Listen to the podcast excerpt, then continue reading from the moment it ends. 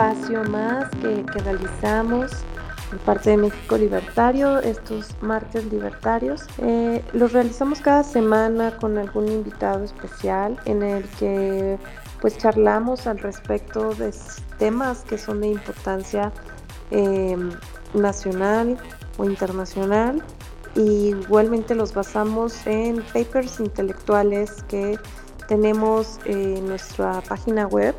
Si gustan visitar www.mexicolibertario.org en la sección Think Freedom, ahí ustedes podrán consultar estos eh, papers que les menciono e igualmente eh, pues informarse sobre cómo se aplican las ideas de la libertad en, mm, en la práctica y cómo son las ideas que realmente funcionan. Entonces, eh, los invitamos a que nos, em, que nos visiten e igualmente que nos sigan en nuestras redes sociales. Y bueno, eh, vamos comenzando este space para aprovechar el tiempo que tenemos por acá. Eh, les comentamos la forma en que vamos a estar trabajando, interactuando en este space. Es primero permitimos que, que nuestro invitado dé su exposición y posteriormente abrimos micrófonos para preguntas y respuestas. Por ahí, eh, Mr. Cívico eh, está solicitando el micro. No sé si quieras comentar algo antes de que, hable nuestro invitado o si quieres esperar a... Ok, ya vi que ya, ya soltaste el mic. Entonces, eh, sí, perfecto. ya al, al, final les vamos a ir dando la palabra conforme lo vayan solicitando. y pues bienvenidos, que disfruten mucho eh, a nuestro invitado. La verdad es que em, para nosotros es un gusto tener aquí a, Sergio Martínez. Él es economista, profesor y bueno, eh, él trae bastante, bastante manera sencilla de aterrizar eh, a veces esta información que no nos es tan fácil de entender, que son los temas de economía, porque sabemos que la economía es una ciencia, entonces eh, el que tengamos la oportunidad de tener a alguien como Sergio Martínez aquí con nosotros y que nos pueda explicar a detalle todos estos datos que, que son importantes, pues es un gusto, ¿no? Entonces, pues ya les comenté quién es nuestro invitado de esta noche, así que pues bienvenido Sergio, ¿cómo estás? Hola, muy buenas noches. Ay, perdón, se me estaba cayendo esto. muy buenas noches a todos. Este, un gusto estar aquí con ustedes y encantado una vez más de hablar de este tema que me parece muy importante. Claro que sí, Sergio, totalmente. Es muy importante este tema y sobre todo em, saber que, cuál es el, el trasfondo que hay sobre la supuesta escasez, porque Digo supuesta eh, al punto de que nos vamos enterando por ahí de ciertos datos que, que, Sergio ya nos irá contando también, em, de pues que realmente en nuestro planeta la escasez de agua no depende solamente de, del agua que cae de, la, de la lluvia, ¿no? Sino que hay muchísima agua este, subterránea, eh, y el otro tema es de que el agua es controlada por el Estado. Como siempre, el Estado, pues metiendo sus manos en cuestiones que, nos terminan afectando a todos los ciudadanos. Pero quédense para que se vayan enterando, vayan eh, teniendo más, em, más datos al respecto y, y, pues entramos de lleno al tema. Te dejo los micrófonos, Sergio, adelante y, y pues dale con todo. Gracias, Majo, muy amable. Eh, bien, pues me gustaría, para eh, darle orden a esta charla con ustedes, dividir esta primera exposición, este primer saque del tema, como en cuatro partes. Primero me gustaría eh, hablar un poquito de los antecedentes, es decir, por qué estamos haciendo una reunión preocupados por la escasez del agua en México y en particular en Nuevo León. quiero luego analizar ¿Qué se ha propuesto para pues eh, aterrizar este problema y hacerle frente en particular en Nuevo León, que es donde, eh, que es donde ahorita más se está experimentando eh, de manera muy, muy dinámica con opciones para resolver el problema de las casas del agua. quiero ver luego también algunos prejuicios que me parece que que tiene la sociedad sobre eh, la distribución, el uso y el consumo de agua y las políticas propuestas, ¿verdad? Quiero ver también algunos problemas que hay con las, con las cosas que se han hecho en Nuevo León, en particular con las políticas de reducción en la presión eh, de agua que ha generado muchísimas incomodidades y muchísimas controversias. Y luego quiero finalizar eh, quizá discutiendo un poco de cómo, cómo creo yo que es importante empezar a cambiar el chip eh, a largo plazo. Eh, lamentablemente, y, en un arranque quizá de modestia, me atrevo a decir que no tengo la solución para el problema del agua actualmente, ¿no? Y si les dijera yo que tengo la solución, estaría diciéndoles mentiras, estaría siendo un charlatán.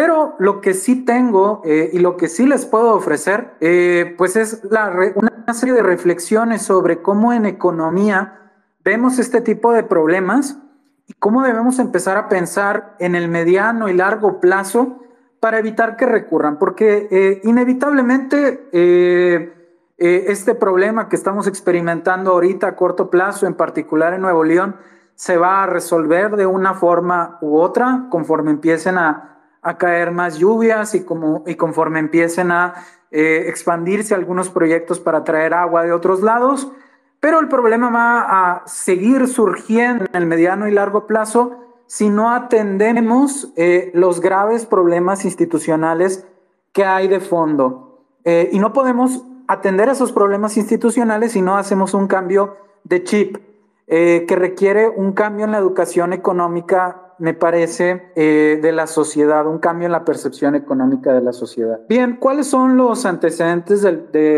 del problema que discutimos hoy? Como ustedes saben, eh, Nuevo León atraviesa una sequía importante. En los últimos cinco años ha registrado precipitaciones por debajo de la media nacional, es decir, este es un problema que ya va germinando desde hace años por lo menos desde 2017 estábamos registrando estas precipitaciones por debajo de la media y eh, ya se veía entonces venir o un problema de, de, eh, escasez. Actualmente las presas más importantes de las que se eh, alimenta el consumo de agua en Nuevo León están en niveles bajísimos. en Nuevo León tenemos tres presas, Cuchillo, Cerro Prieto y La Boca y las tres están en niveles muy por debajo eh, del promedio histórico.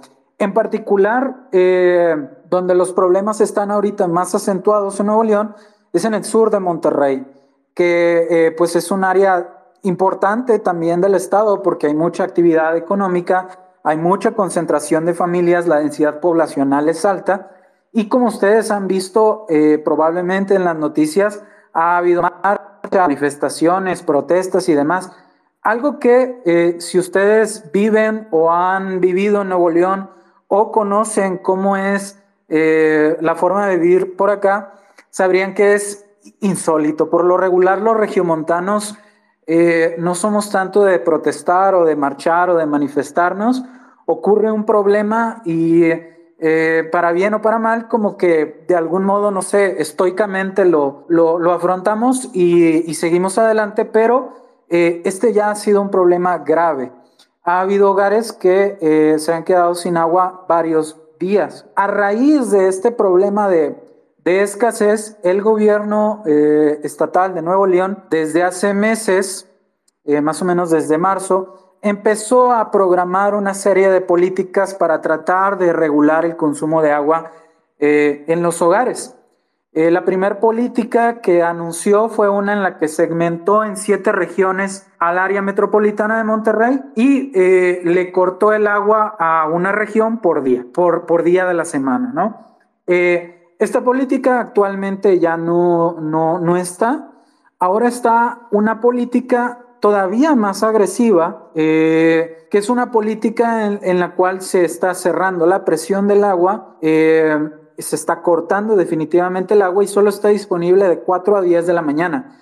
Y eso es en el papel, porque hay hogares eh, del área metropolitana de Monterrey que se han quejado que tienen sin agua varios días y por eso mismo ha, habido las, las protestas y demás. Es decir, en el papel tenemos agua de 4 a 10 de la mañana, pero lo cierto es que eso no ocurre. Hay muchas irregularidades. Hay hogares que no han experimentado cortes tan fuertes y hogares que tienen días sin abasto eh, de agua. Primero, esta política eh, de cerrar eh, el agua así es positiva, para nada lo es.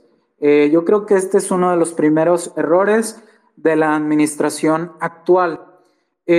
No, no, no subestimo el reto que enfrenta probablemente el, el gobernador Samuel García, que me imagino que enfrenta toda una serie de costos políticos y demás, y no es sencillo para él hacerle frente a este problema.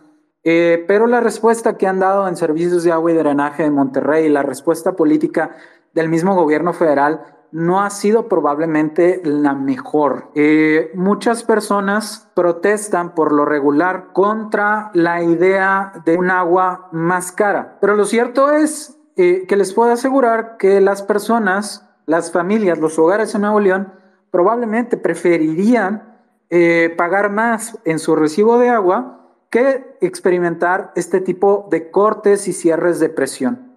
Pongámonos, por ejemplo, en los zapatos de, eh, de un hogar, de un hogar que por alguna razón requiere consumir agua en la noche, ¿no?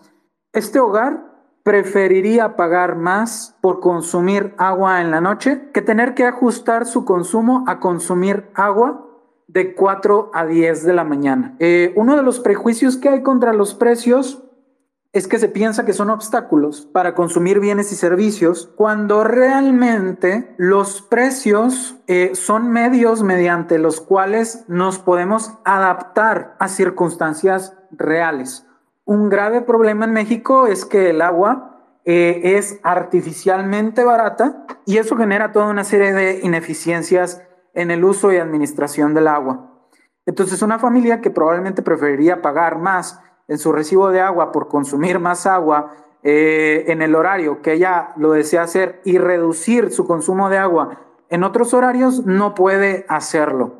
Primera idea como que, que eh, estoy mencionando que que tenemos que empezar a, combatir quizá, ¿no? Eh, otra idea, el gobierno obviamente bajo, bajo esta problemática pues ha endurecido las multas, las sanciones a ciertos usos del agua. Hace, hace días Samuel García salía muy popular en redes convocando a la población a que le mandaran fotos, videos o evidencias de gente desperdiciando el agua o de gente, por ejemplo, usando eh, la manguera para lavar su coche. Además de lo quizá cursi y ridículo que, es esta actividad en redes sociales por parte del gobernador, y ustedes quizá podrán opinar diferente, eh, lo cierto es que este enfoque también está equivocado. Eh, el problema no es, para reiterar, que la gente use agua para lavar su coche o que la gente use agua para regar sus plantas. El problema es que la gente tiene que reducir su consumo de agua. Una de las características eh, que tienen los precios es que cuando aumentan los precios la gente disminuye su consumo, pero en congruencia con sus preferencias y su escala de valores. Entonces imaginemos que, una persona valora más eh, consumir agua de la regadera y bañarse largo rato que lavar su coche. Con precios más altos esta persona lo que va a hacer es reducir su tiempo lavando el coche para poder bañarse más en la regadera. O puede haber una persona que valore las cosas al revés. Puede haber una persona que valore más eh, regar su coche que darse un regaderazo y entonces ante precios más altos, esta persona va a reaccionar reduciendo su tiempo en la regadera y de esa manera liberando más agua para limpiar su coche. Es decir, uno de los primeros prejuicios que tenemos que atacar es el prejuicio que tenemos contra el sistema de precios como medio para asignar el recurso escaso que es el agua. Otro de los problemas de la administración actual quizá eh, es tratar de evitar las compras de pánico. En primera porque tratar de, evitarlo tiene el efecto totalmente opuesto, la salienta. Si el gobierno me dice hoy, eh, me advierte hoy de no comprar agua de manera exagerada, pues ¿qué es lo que voy a hacer yo como padre de familia? voy a salir a comprar agua de manera exagerada. ¿Por qué? Porque sé que otras familias lo van a hacer. Y si yo no lo hago, pues entonces yo voy a ser el pobre diablo que no salió a llenar su agua cuando todas las demás familias sí lo hicieron. Paradójicamente, el tratar de evitar compras de pánico de agua incentiva a la gente a realizar más compras de pánico. Y ha llegado el problema eh, a tal nivel que eh, las mismas tiendas, los mismos establecimientos y supermercados limitan ya las compras de agua potable y las compras de botellas de agua para tratar de que haya agua suficiente para todos. Prefieren hacer eso a, elevar los precios, lo cual, como ya he dicho, tiene un eh, estigma muy fuerte en, nuestro país. ¿Cuál es otro problema, otro prejuicio? Fíjense, ya hemos, ya hemos hablado de varios problemas. Eh, para quienes van llegando y se están integrando aquí a la plática, estamos hablando de cómo, eh, de cómo ha sido el problema del agua en Nuevo León, qué propuestas se han ejercido y cuáles son los problemas con estas propuestas. Entonces ya hablamos del problema de eh, cerrar el agua de manera arbitraria ciertas horas. Ya hablamos del problema de multar ciertos usos específicos del agua. Ya hablamos del problema de eh, tratar de evitar las compras de pánico, que lo único que hacen es eh, generar todavía más pánico en las personas. Otro gran problema que me parece que existe son todas esas campañas no necesariamente estas ya del gobierno, sino desde la misma sociedad civil, de boicotear a empresas que usan intensivamente el agua. Y esto es controversial, y sé que es controversial, y siquiera lo podemos discutir eh, a lo largo de, este space. Pero existe la idea de que eh, como hay grandes empresas beneficiadas con concesiones de agua, lo que debemos hacer para combatir la escasez es dejar de consumir de esas empresas. Entonces, como Coca-Cola, por ejemplo, tiene concesiones de, eh, de agua para explotar ciertos derechos, ciertos derechos de agua, debemos dejar de comprar eh, refrescos de Coca-Cola para pegarle a la empresa y así tener más agua. Bueno, lamentablemente, eh, estos boicots tampoco sirven para nada. Eh, ¿Por qué no sirven para nada? Porque si tú le compras menos a Coca-Cola, la concesión sigue ahí, el pozo sigue ahí, eh, los derechos que tiene Coca-Cola sobre esa agua concesionada siguen ahí. Lo único que va a hacer Coca-Cola u otra empresa privada si le dejas de comprar o si disminuye tu demanda de lo que ofrece es probablemente llevar su mercancía a otro mercado y seguir explotando el agua como ya lo ha hecho. O explotarla menos, pero en todo caso la concesión sigue ahí. Es decir, con esto qué les quiero decir, el problema no es en sí que Coca-Cola, que, eh, que las cerveceras, que el sector eh, agrícola use agua o tenga concesiones de agua. El problema y esto es lo clave. El problema es que esas concesiones no reflejan el valor del agua en otros usos. El problema es que estas concesiones administra un ente gubernamental que es con agua. El problema entonces es que estas concesiones no obedecen a, criterios de escasez o a criterios de oferta y demanda. El problema es que eh, eh, las concesiones son demasiado baratas y son demasiado baratas porque con agua como monopolista de cómo asigna los recursos hídricos a lo largo del país, no tiene incentivo para atender las demandas de los consumidores, a diferencia de, de lo que sí tiene incentivo una empresa, ¿no?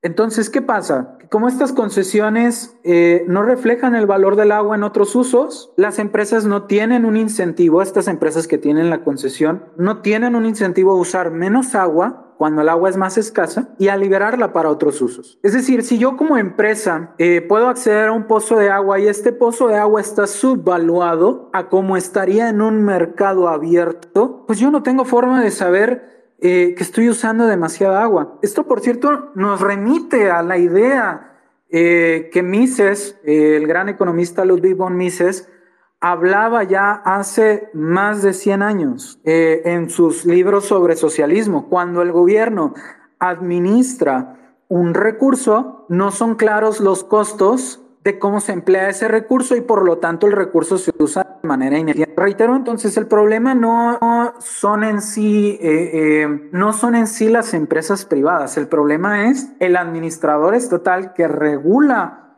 el uso del agua en nuestro país y que otorga concesiones eh, por un valor de mercado mucho menor a lo que debería, a lo que debería ser, ¿no?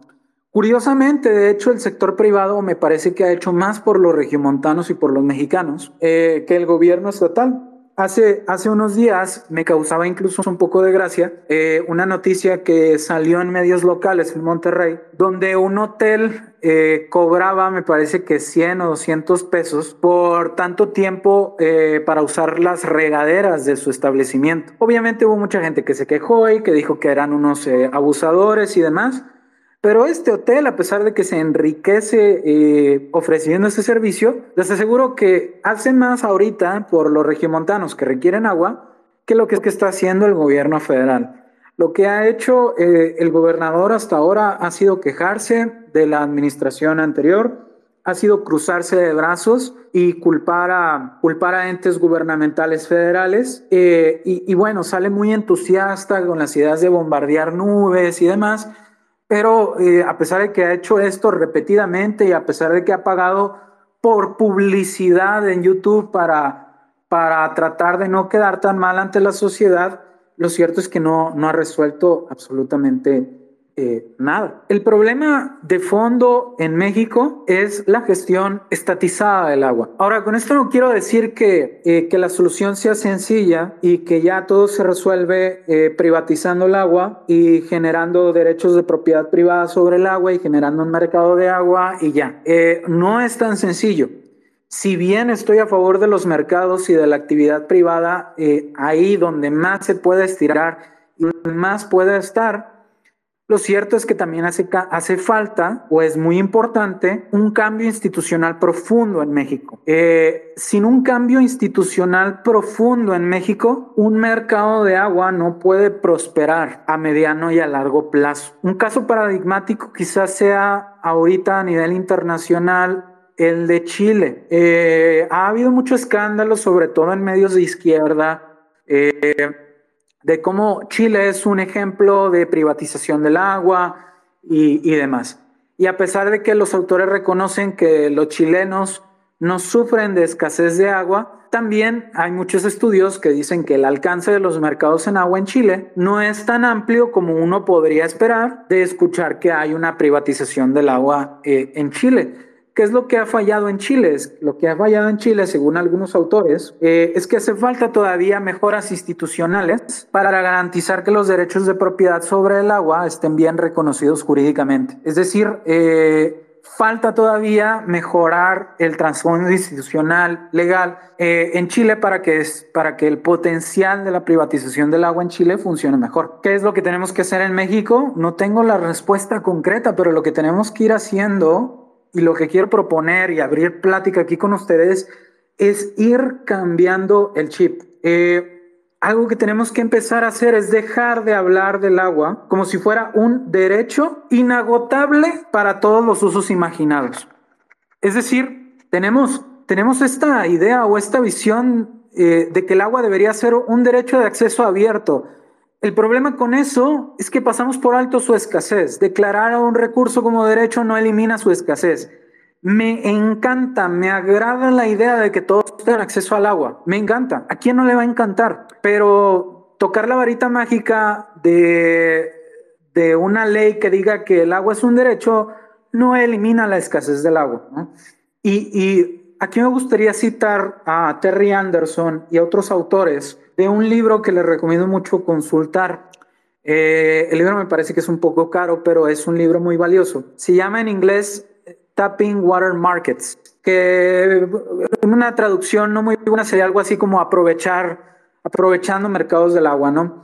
Eh, y la cita es la siguiente. Algunos dirían que el agua no se puede confiar a los mercados porque es una necesidad de la vida. Al contrario, por ser una necesidad de la vida, y tan preciosa necesidad debe ser encomendada a la disciplina de los mercados que fomentan la conservación y la innovación. Sin embargo, a menos que se corrijan las distorsiones creadas por intervención gubernamental, la escasez de agua se agudizará, las crisis serán inevitables y las personas más pobres del mundo probablemente serán las que sufran la peor parte de las malas políticas. Es decir, si precisamente queremos que los más pobres tengan un mayor acceso al agua, debemos cambiar el entorno institucional en el que el entorno institucional en el que el agua eh, actualmente es producida, distribuida eh, hasta el consumidor final. Debemos hacer, debemos evolucionar hacia otro marco institucional que es el del mercado, que promueve la conservación y la innovación. Noten que aquí Terry Anderson dice que los mercados promueven la conservación y la innovación. ¿Por qué? Porque los mercados al asignar derechos de propiedad permiten al propietario de ese derecho capital. Perdón, por, ahí como que perdimos a, a, Sergio, ya no lo escucho. Pedro, ¿tú lo escuchas? Adelante, Pedro. No, no, lo ciego, no, no, lo escucho tampoco. No lo he escuchado, ¿ah? ya lo perdimos. A ver si este, le vamos avisando, nada más para que esté al tanto y este, pues se nos pueda unir ahorita otra vez.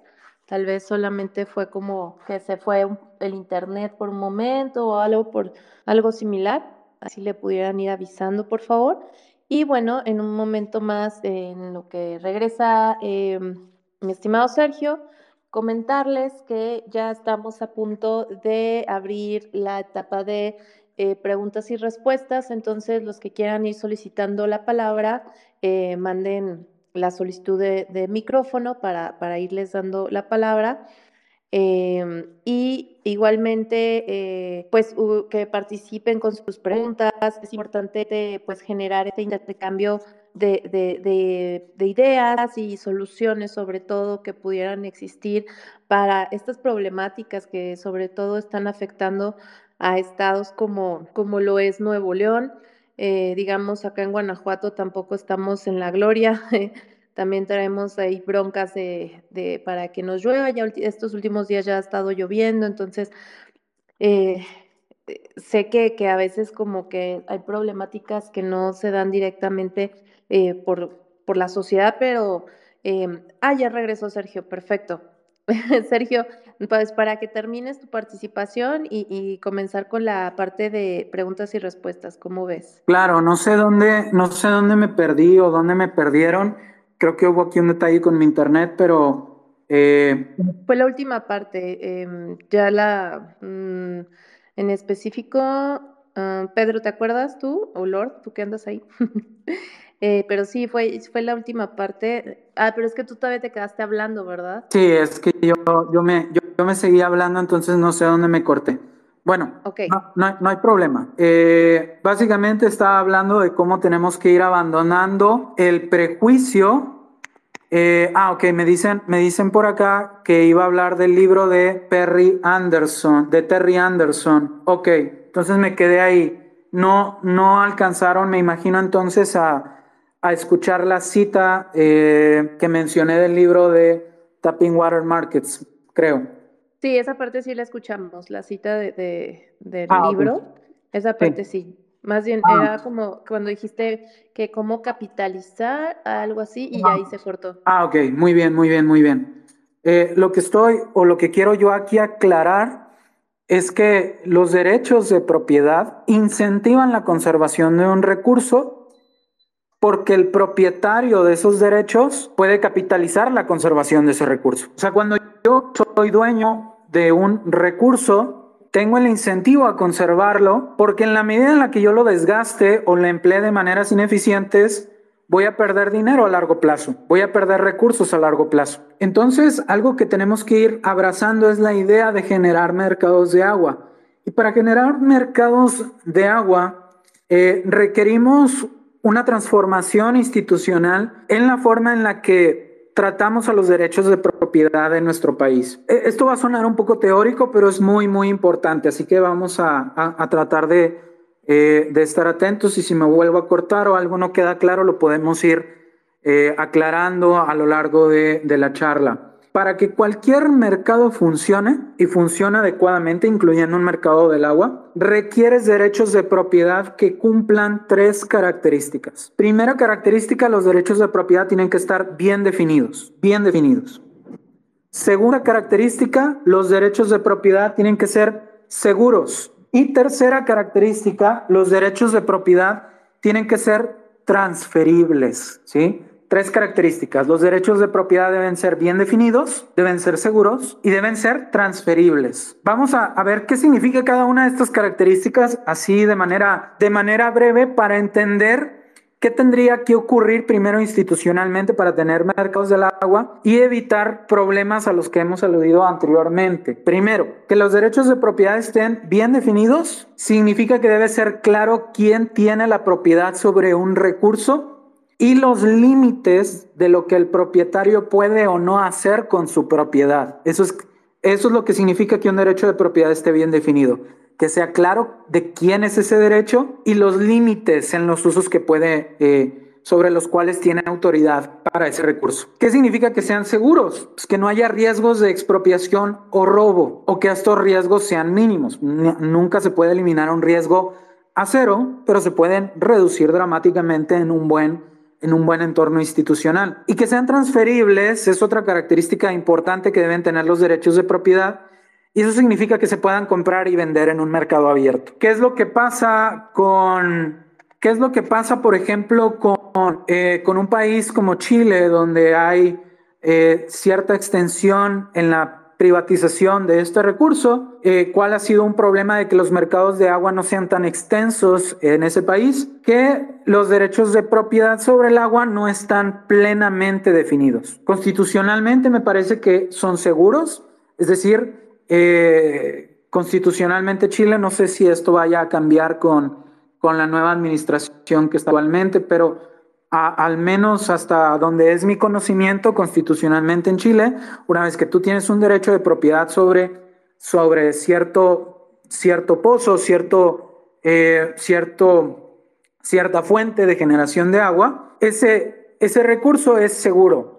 El gobierno no tiene derecho a expropiarlo y está protegido contra el robo. Y ese derecho es transferible. Pero ¿qué falta para que el mercado sea más vibrante? No está bien definido. No están bien definidos. Ah, ah, y, sobre esto podemos hablar con un poquito más de extensión más adelante. Podemos revisar cierta literatura eh, económica que hay sobre este tema. Ah, hace ratito creo que una persona que me estaba escuchando aquí, que no sé si siga en la plática, me estaba, creo, reclamando por solo traer la idea la privatización del agua. Bueno, es que precisamente ese es el chip que tenemos que cambiar. Tiene que dejar de alarmarnos la idea de que privatizar el agua es algo negativo. Es que privatizar no es lo mismo que enriquecer a unos cuantos. Privatizar es que exista la posibilidad de que un recurso no esté en las manos de alguien que lo emplea de manera ineficiente. Porque mientras no está privatizado el agua, Coca-Cola, las empresas de las que tanto se quejan, tienen la concesión ahí del agua sin ningún incentivo a usarla de otro modo, sin pagar el verdadero costo real del agua. Eso a mí me enfada y debería enfadarles a ustedes. Yo no sé por qué enfada la idea, eh, la idea de que los derechos del agua sean privados y que se puedan comercializar, cuando es precisamente la aplicación de esta idea en otros bienes y servicios lo que nos tiene con la comodidad suficiente de saber que van a estar ahí. Ninguno de los que está presente en este espacio, ni afuera de este espacio, ni criticando este tipo de ideas. Ninguno le llama por teléfono a la panadería local para asegurarse de que tenga pan el día de mañana. Ninguno de ustedes le habla a Soriana o a otro supermercado para asegurarse de que tenga suficiente pasta dental en los estantes o que tenga suficiente de otro recurso. Ninguno de ustedes lo hace. ¿Sabe por qué no lo hacen? Porque hay un mercado sobre esos bienes y servicios. Hay incentivos adecuados para que la producción de esos bienes y servicios esté destinada a la demanda de los consumidores. De manera que no vemos todos los beneficios actuales de que haya un marco eh, de que haya un marco institucional que permita la compraventa de bienes y servicios de ese tipo de bienes. Es tiempo de ir dejando prejuicios y sé que aquí va a haber muchas eh, críticas y quejas, pero pues para eso, para eso estamos. Y como veo ya muchas manos levantadas, si gustan aquí me puedo ir eh, deteniendo y los escucho con muchísimo gusto. Gracias, Sergio. Pues bueno, efectivamente ya ahora sí se animaron a hablar y eso es muy bueno porque al final el intercambio de ideas es lo que enriquece em, pues eh, la, parte más importante que tenemos en, nuestros países, que es la democracia, el que podamos nosotros eh, diferir en puntos de vista, pero al mismo tiempo sumar, ¿no? Em, te agradecemos mucho tus aportes, Sergio. Y bueno, antes que pasemos a la parte de preguntas y respuestas, eh, les comentamos que por parte de México Libertario y dentro del marco que, se están organizando diferentes eventos, eh, en la alcaldía Azcapotzalco te invita a la presentación de los libros Innovación Educativa para un mapa para la prosperidad por Fernando Galindo y también de Prometeo y el Fuego de la Innovación de Eduardo Ruiz Cuevas. Sería este 2 de julio a las 4 de la tarde. Es entrada libre y es en la, ay, perdón, es en la Casa de la Cultura de Azcapotzalco.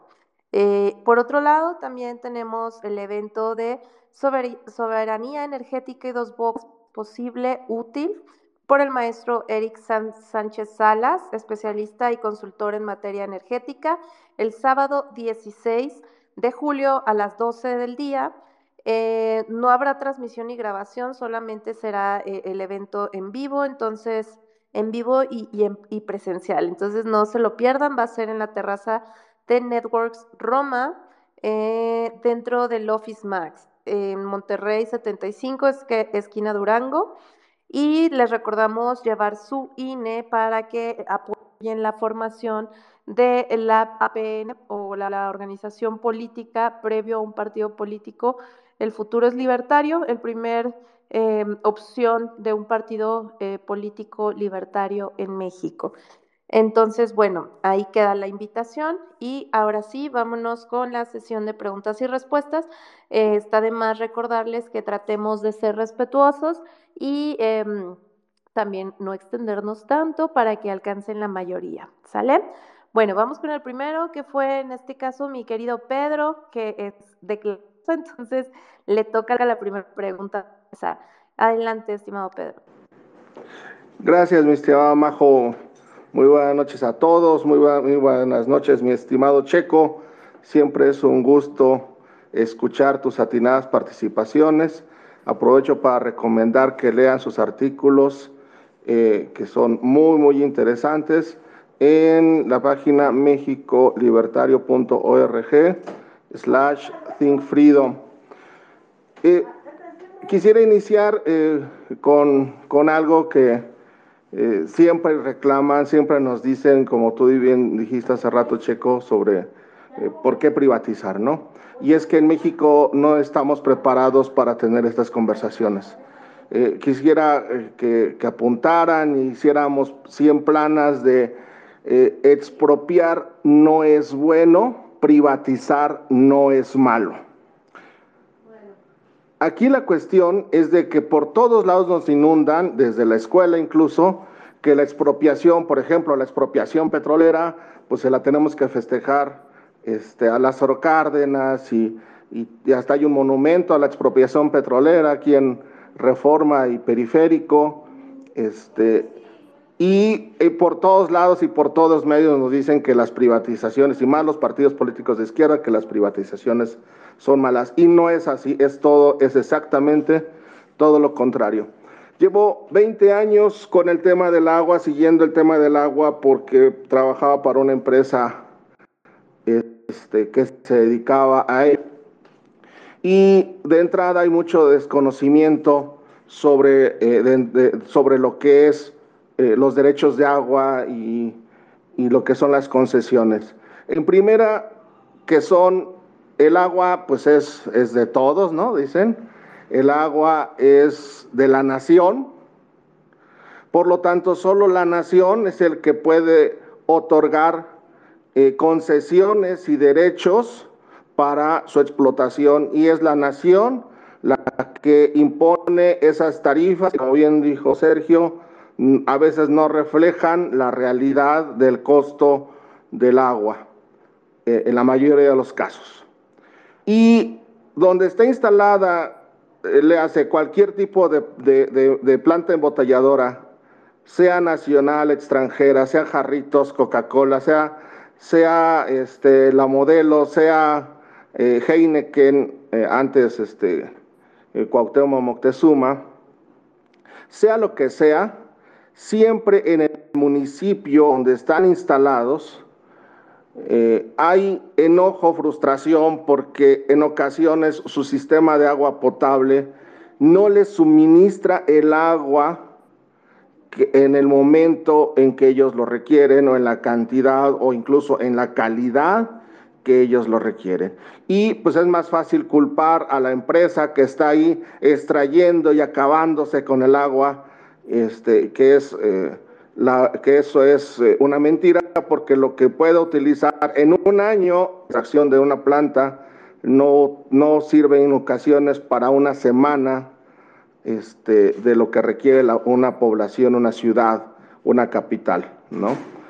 Eh, y, por, y, por ejemplo, también estaba escuchando que en, en Monterrey, en Nuevo León, este, FEMSA y otras, y, otros, y otras empresas estaban otorgando o, cediendo parte de los derechos de agua que ellos tenían sin usar, porque en eso basan las concesiones, son derechos de agua por metros cúbicos que tienen, eh, que pueden utilizar.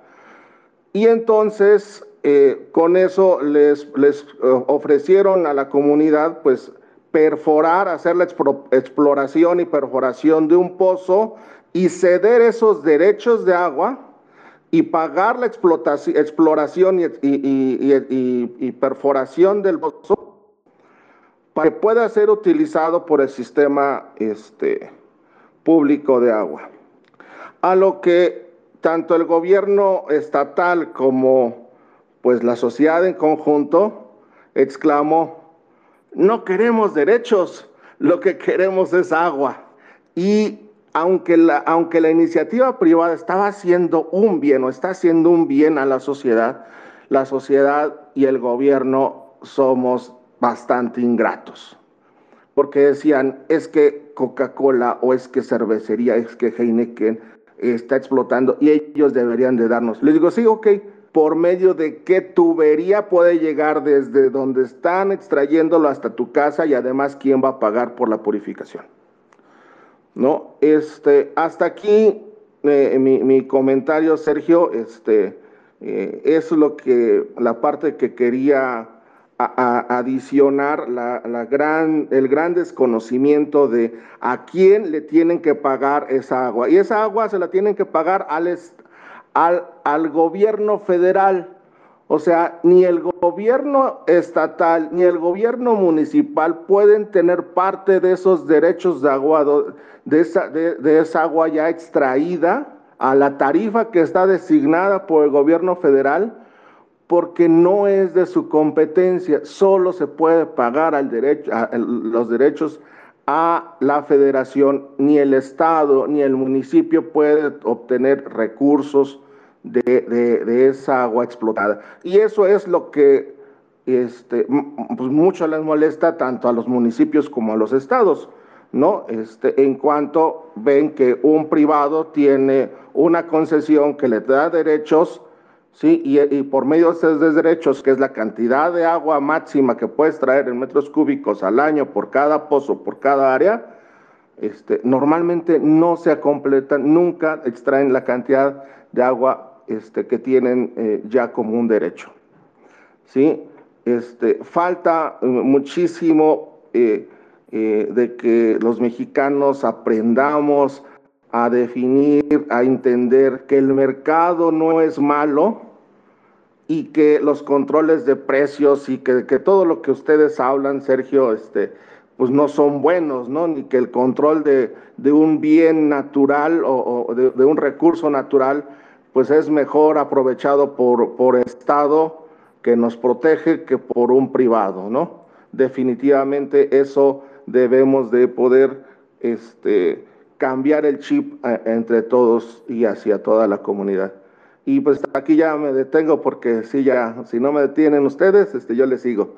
Muchas gracias y buenas noches, Sergio.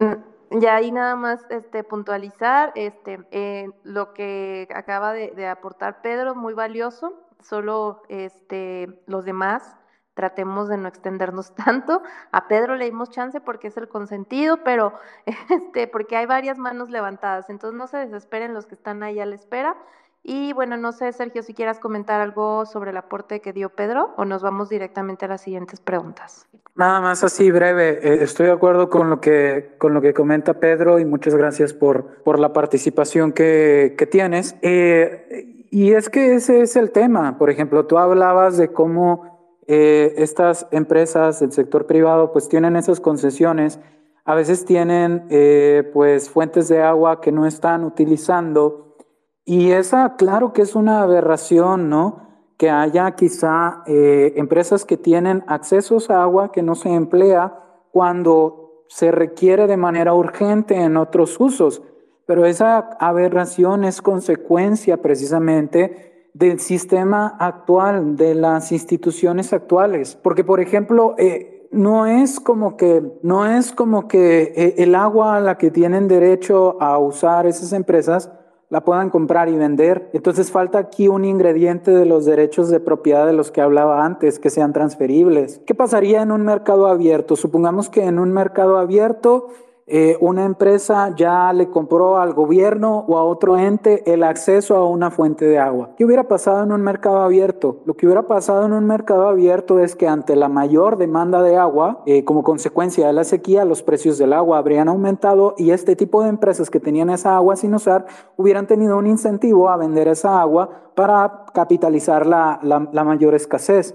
De esa manera, reduciendo la escasez y reduciendo a largo y mediano plazo eh, el precio del agua. O sea, el mismo mercado tiene elementos eh, que le permiten ofrecer bienes y servicios a precios relativamente eh, bajos o sin fluctuaciones demasiado agresivas y da los incentivos necesarios el mercado para atender a, urgencias de mayor escasez. Precisamente estas aberraciones que tenemos donde hay agua que está ahí sin, sin emplearse adecuadamente, existen porque no tenemos derechos de propiedad bien definidos ni transferibles sobre el agua. Eh, y bueno, con esto, con esto redondeo más o menos la participación de Pedro, que fue muy valiosa, y escucho eh, a, la siguiente. Excelente, Sergio. Muy bien, pues vámonos con la primera pregunta de esta ronda.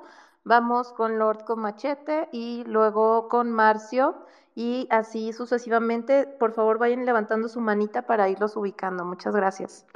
Buenas noches, hombres libres y mujeres libres.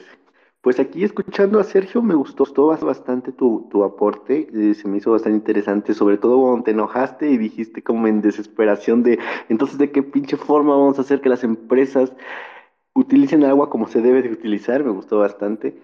Y creo que haciendo una reflexión rápido, creo que es bien importante las palabras que utilicemos entonces, porque creo que si se va y se dice queremos que el agua sea privatizada, como que la gente va a decir, um, ok, pues no lo quiero porque yo no quiero que alguien sea dueño del agua.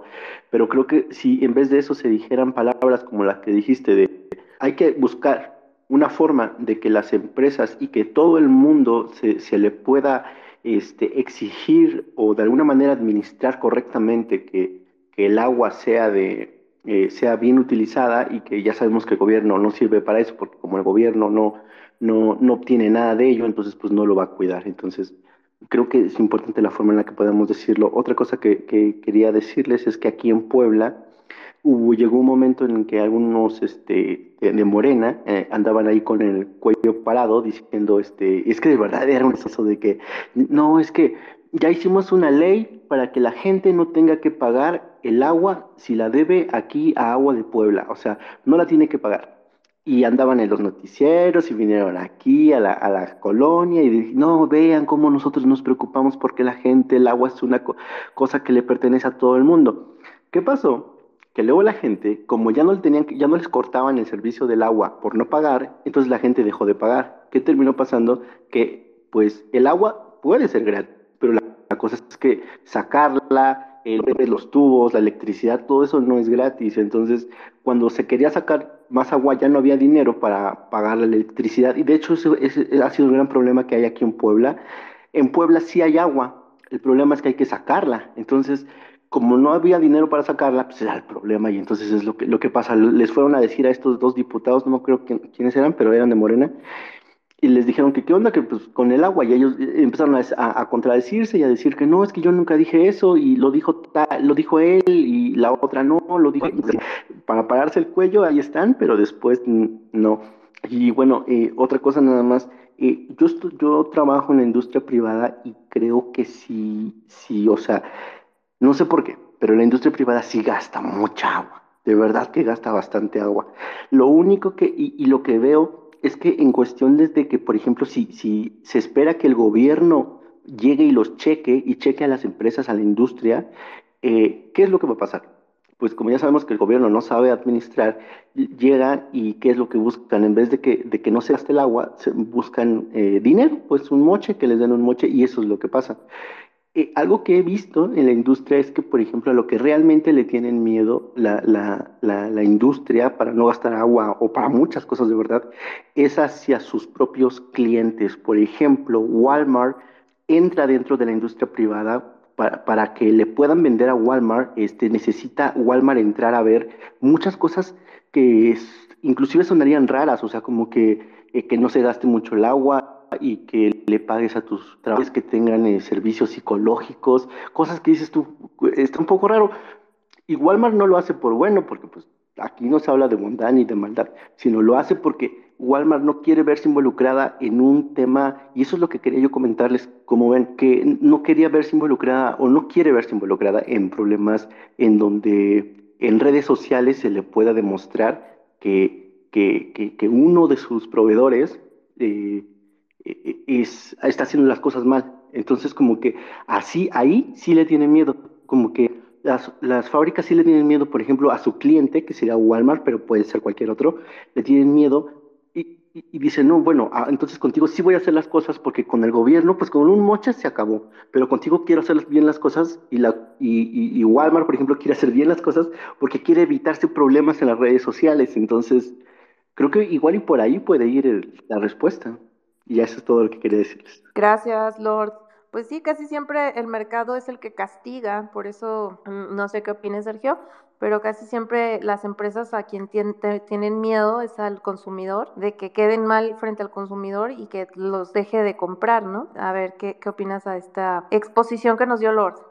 no, estoy, estoy de acuerdo con, con lo que expone y es cierto, añadiendo también a lo que dices de cómo las empresas luego viven como en un estado de alerta frente al consumidor. Aquí aquí podríamos incluso reflexionar algo más. Yo no sé cómo ustedes se sienten frente al gobierno, a cómo se sienten frente a una empresa privada, pero estoy casi seguro que su experiencia es similar a la mía. Cuando yo tengo un problema con una empresa privada, sé que me puedo quejar con la empresa, sé que la puedo quemar en Twitter o la puedo quemar en otras redes sociales y la empresa me va a tratar de resolver el problema rápido. No todas. Hay empresas mediocres en México como en cualquier otro país, eh, pero uno se siente con un poder para actuar sobre las empresas con el que, que no se siente quejas contra el gobierno, porque sí uno puede poner ahí su queja en Twitter de, oye, servicios de agua y drenaje de Monterrey, tenemos en la colonia tal tantos días sin agua, ya la situación es insoportable, ¿cuándo nos resuelven?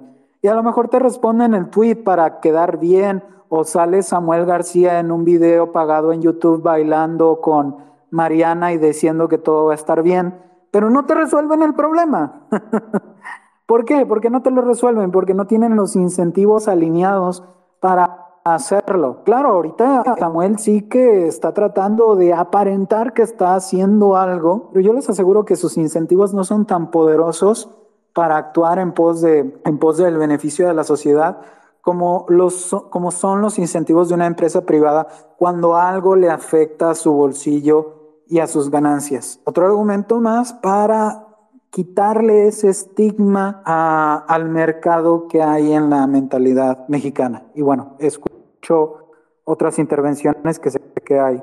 Mm, así es, Sergio. Vamos con Marcio. Adelante, Marcio. Bienvenido.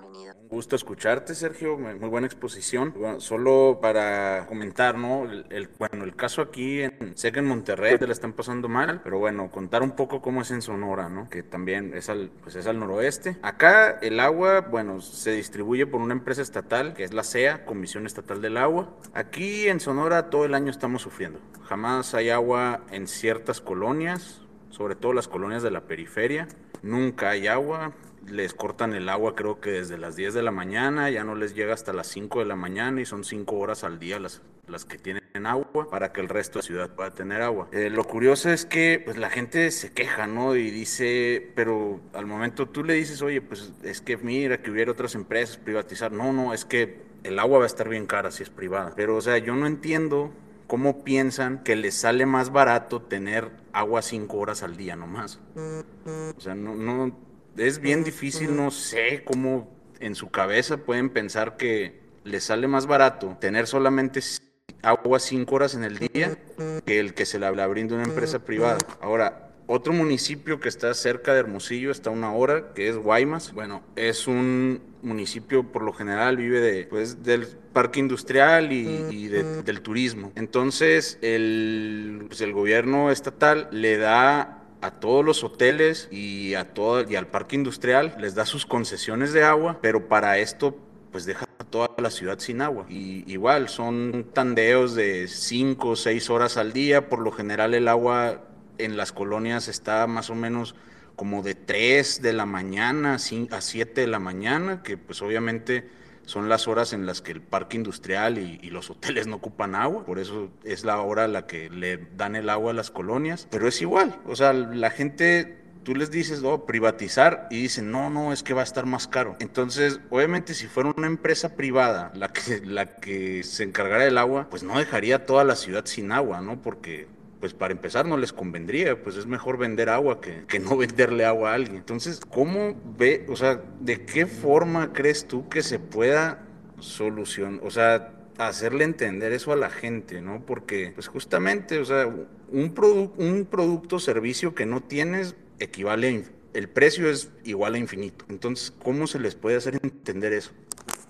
Gracias, Mario. Adelante, Sergio. Sí, claro. Eh, no, muy buena aportación y, claro, eh, eh, es que ese es el reto de educación económica que sigue latente en nuestro país. Entender que los precios no son obstáculos propiamente, sino formas de coordinar incentivos, formas de coordinar nuestro consumo para que yo no consuma en exceso de un recurso a costa tuya. Lo que hay actualmente es un sistema desastroso de incentivos en el que hay gente consumiendo agua en exceso a costa de gente que tiene carencia de agua en exceso. Y no hay ningún incentivo para que la persona que consume agua, la persona, la, la empresa, la industria, lo que fuera que gasta agua en exceso, gaste menos agua para que esa otra persona que requiere agua la tenga.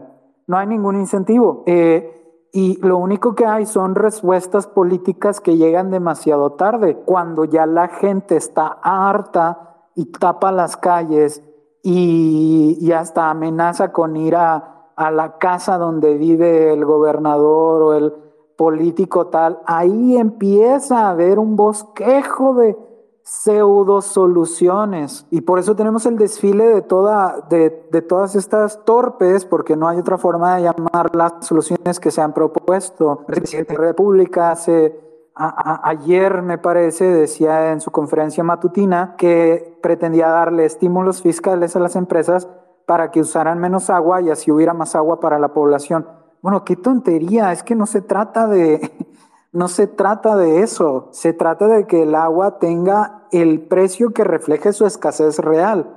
Si uno le sigue poniendo eh, el precio, precio como si fuera tierra, como si fuera algo superabundante, la gente la va a seguir tratando como tierra y la gente no va a estar consciente de la escasez eh, que realmente hay. Ahora, eh, ¿cómo, ¿cómo, hacemos a la gente entender esto? Eh, es un reto, quizá haciéndola ver cómo en los mercados que son libres los precios hacen su chamba, hacen su tarea sin que nos demos cuenta. Es que ese es el, ese es el detalle, ¿no? Eh, permitimos que los precios funcionen en otros mercados y como esos mercados funcionan bastante bien, no nos damos cuenta de lo bueno que son, de lo bueno que es el sistema de precios en esos mercados. Es como cuando eh, tienes una pareja que es excepcional y te trata muy bien y no te das cuenta de lo excepcional que es hasta que la pierdes o, o si se les ocurre otro ejemplo, pueden tener otro ejemplo. Es similar, ¿no? Cuando algo funciona tan bien, eh, No lo notas hasta que lo pierdes. En el caso del agua, ni siquiera lo tenemos. Y como no, no hemos ni siquiera descubierto cómo puede funcionar un sistema de precios en el agua. Le tenemos miedo, eh, le tenemos más miedo a un diablo por descubrir, como dice el dicho, que el diablo que ya conocemos. Pero el diablo que ya conocemos es terrible y nos lo dice así la experiencia histórica. ¿Qué es lo que va a ocurrir, Marcio? Lo que va a ocurrir es que en una década, dos décadas, tres décadas, el problema del agua va a ser cada vez peor. ¿Por qué? Porque está creciendo la población, porque va, a haber una mayor demanda de usos industriales, porque quizá cambios climáticos van a volver... Eh, van a reducir nuestra capacidad de, de, predecir precipitaciones. Este problema va a ir siendo más severo conforme pasen los años. Y vamos a llegar a un punto, Marcio, estoy casi seguro, en el que el agua sea tan escasa que no nos quede de otra que empezar a abandonar los prejuicios que tenemos contra los mercados del agua. No nos va a quedar de otra, porque eh, el no tener mercados para este recurso es un lujo nos dimos porque el agua ha sido relativamente abundante en el pasado con relación a las necesidades que había antes. Entonces, en un, en un sistema económico de hace 50 años o 100 años, donde no había toda la demanda de usos industriales del agua como la hay ahora, donde había mucho menor población a la que hay ahora, pues el agua tan abundante como era, ¿qué preocupación tienes sobre su escasez? ¿Qué preocupación tienes por un sistema institucional que, que permita ahorrarla mejor o conservarla mejor? Ninguna. No tienes ninguna preocupación. Las preocupaciones empezar a surgir en 20, 30 años cuando el agua sea todavía más escasa y vas a ver que entonces sí la gente va a empezar a despertar quizá a a la necesidad de, un sistema de precios más eficiente. El problema es que no quisiéramos llegar a, a, esas condiciones. Si podemos adelantarnos a ellas, anticiparnos a ellas y empezar a enmendar las cosas. Muchas gracias, Sergio, y gracias, Marcio. Continuamos entonces. en darle la palabra a la única mujer que tenemos por acá, Ana Laura Mendoza. Adelante, Ana Laura, bienvenida. Hola, ¿qué tal? Muy buenas noches a todos. Híjole, pues, para empezar, eh, no es, el problema del agua no es solamente un tema de mercado, es un tema de seguridad nacional y es que es un recurso del cual dependen muchísimas cosas. Depende también, por ejemplo, la naturaleza, depende, eh, o sea, nuestro medio ambiente y también dependen de ella, por ejemplo, la producción agrícola. Tenemos en México un problema mucho mayor en el sureste padecemos inundaciones y en el norte tenemos estas terribles sequías. Entonces, de entrada tenemos una pésima administración del agua en todo el país. No hay un diagnóstico. No hay en este momento, eh, además, una institución que debería ser la Conagua. Es una institución que está secuestrada por el sindicato. Hay unas mafias de familias que prácticamente no permiten hacer nada. Y para colmo, tenemos un gobierno que le ha quitado los recursos para que se hagan estudios interdisciplinarios que nos permitan tener un real diagnóstico. No lo hay. No hay tampoco supervisión de estas concesiones. No hay quien las supervisa y las pocas que se supervisan es nada más que alguien llegue y, haga algún trámite, pero no hay una revisión real de lo que se está haciendo con el agua en México. Y esta mala administración viene por décadas. Entonces, eh, eh, eso sería de entrada. Entonces, no nada más es un problema de mercado. Eh, por otra parte, aquí en Veracruz, que es donde yo eh, estoy. En el puerto de Veracruz tenemos una empresa que se llama Grupo Más, que es la que tiene la concesión en el área metropolitana de Veracruz, Boca del Río y Medellín. Pero la verdad es que la gente está harta de esta empresa abusiva porque eh, seguimos sin agua, colonias enteras se quedan sin agua, siguen los cobros, la ciudad se inunda, en fin, y el caso es que si se quiere quitarle la concesión, habría que pagarle a la empresa que la tiene, Grupo Más, habría que pagarle 3 mil millones de pesos que obviamente los ayuntamientos no tienen para poder librarse de esta empresa abusiva que actualmente está administrando esta distribución y potabilización del agua en esta zona metropolitana. Entonces, no es, no es tan sencillo eh, este problema. Yo creo que hace falta una revisión de eh, qué se está haciendo cómo se está administrando y pues que se lleguen a, acuerdos. Es un asunto de vital importancia porque em, el agua, eh, por ejemplo, hay ríos que tocan varios estados, ¿no? Entonces, tiene que ser una, eh, acuerdos entre estos estados, como es la administración, cómo vamos a hacer que se preserven estas zonas donde se recauda agua, por ejemplo, cómo vamos a proteger al país de la deforestación, que es donde son estos núcleos que permiten que haya agua en los ríos y de esta forma, bueno, podamos tener agua en distintas zonas. Igual también cómo aprovechamos toda esa agua que eh, nos inunda en la zona sur y que tanta falta les hace en el norte. En fin, es un problema que yo creo que hay que abordar de muchas aristas y una parte importante, por supuesto, pues sería la participación de la iniciativa privada, pero con reglas claras y sobre todo que permitan que todos los ciudadanos tengamos acceso al, agua, porque aquí, por ejemplo, eh, hay, hay zonas en donde está esta empresa privada, pues donde prácticamente la, gente está sufriendo verdaderamente por esta falta de agua potable, a pesar de que incluso les están cobrando. En fin, es un tema muy complejo y bueno, esta sería mi aportación. Gracias. Gracias, Ana Lau. Eh, adelante, Sergio, con tus comentarios. Eh, excelente la aportación de, de Ana Laura, yo estoy completamente de acuerdo contigo. Eh, en el afán de hablar de mercados del agua, no quiero sonar como que simplifico el tema. Eh, fue algo que, mencioné em, hace rato cuando al empezar la participación, que para nada quería decir que la solución es solo privatizar y ya, punto final, cerramos el libro, nos vamos a nuestras casas y ya no. Claro que no, tiene que haber toda una eh, reforma institucional primero para cambiar la distribución de derechos existente en el agua y eh, dotar quizá a, eh, a las regiones de mejores instituciones para que puedan tener derechos y tener incentivos adecuados para conservar el agua y capitalizar cualquier innovación que hagan en el uso o distribución del agua que, les, que nos permita gestionarla de manera más eficiente, ¿no? Totalmente de acuerdo con Ana Laura en que Conagua es ahorita una institución eh, lamentablemente muy ineficiente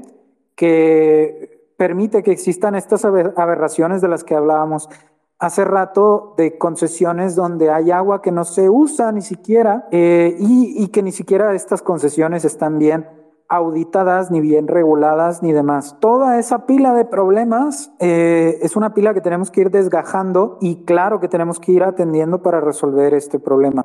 Eh, pero sí, sí creo muy importante, eh, insisto en la idea de los mercados del agua y de la importancia de la iniciativa privada y demás para irnos cambiando el chip, porque algo, algo que tiene que ocurrir para que empecemos a darnos cuenta de cómo tenemos que, hacer un uso más eficiente del agua eh, es abandonar ya esa creencia ingenua, yo diría que hasta infantil, de que el agua es un, es un recurso inagotable, infinito y que puede servir para todo lo que queramos.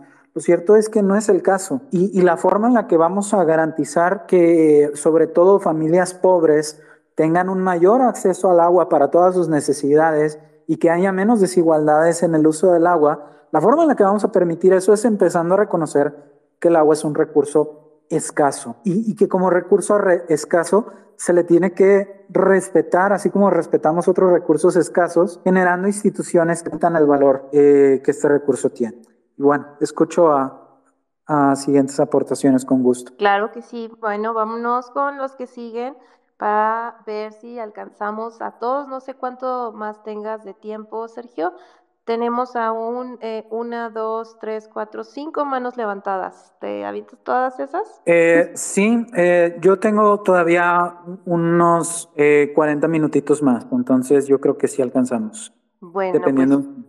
exacto, ya nada más entonces intentar que no extendernos tanto para que alcancen la mayoría y entonces vamos con con Marco Rosiles. Adelante, Marcos eh, Rosiles, bienvenido. Gracias, buenas noches. Eh, el, tema está interesante. El fondo es lo del agua, o más bien la forma es lo del agua, el fondo es lo del libre mercado, con lo cual también estoy totalmente de acuerdo. Yo considero que el problema no es técnico, el problema es de sistema. Eh, el problema de la prosperidad, por ejemplo, no es un problema técnico, porque ya podemos producir mucho, mucho más pan que hace 30 años, podemos producir mucha, mucha más ropa que hace 30 años. Y sin embargo, todavía tenemos un problema de prosperidad en México. Entonces, el, el tema no es técnico, sino de sistema. ¿Cuál sistema? Yo para simplificar y poder también explicar a las personas qué sistemas existen, yo planteo que hay dos nada más. Planeación central, donde México está muy embonado, y libre mercado. Y si años solamente hemos tenido planeación central y mercantilismo y tenemos estos resultados, ¿por qué no nos dedicamos un ratito a buscar a ir desenfrenando esa planeación central o por más bien ponerle freno y desenfrenar la parte de libre mercado. Eh, considero que en el tema del agua en el corto plazo los precios van a subir si el tema fuese por el libre mercado, si no fuésemos por el libre mercado. ¿Por qué? Entre tanto no haya competencia, los precios tienden a subir. Una vez que que e, esos precios empiecen a subir es lo que va a dar el incentivo de que precisamente el agua se distribuya, de que el agua de mar se empiece a convertir en agua dulce, de que ríos y lagos se empiecen a cuidar. Y estoy completamente de acuerdo con lo que dice Sergio. En cuanto un hotel tiene ya su playa privada, es una playa limpia, en cuanto es una playa que es de todos, pues no es de nadie también bien, ¿verdad? Nadie la limpia y las playas públicas. Es sencillo verlo de libre mercado, más sin embargo, más sin embargo, no, no comprendo por qué las personas no lo alcanzan a acotar. A ver, y el problema se resolvería este y todos, no de manera perfecta, porque no hay un sistema perfecto, pero el sistema de libre mercado es el que más abona a los incentivos de las personas y los incentivos de las personas son parte de la naturaleza humana. Todo sistema contra natura no funciona. Llámese en las empresas inclusive, cuando empiezan a poner controles, excesos de controles, hacen micromanagement, cosas así, las cosas no funcionan. Cuando empiezan a poner un sistema de incentivos, las cosas, la productividad se va para arriba. Es lo mismo a nivel país o a nivel micro. Es mi humilde aportación, jóvenes. Muchas gracias, Marcos. ¿Quieres eh, aportar algo adicional a lo que comentó Marcos o nos vamos con la, siguiente? Sergio.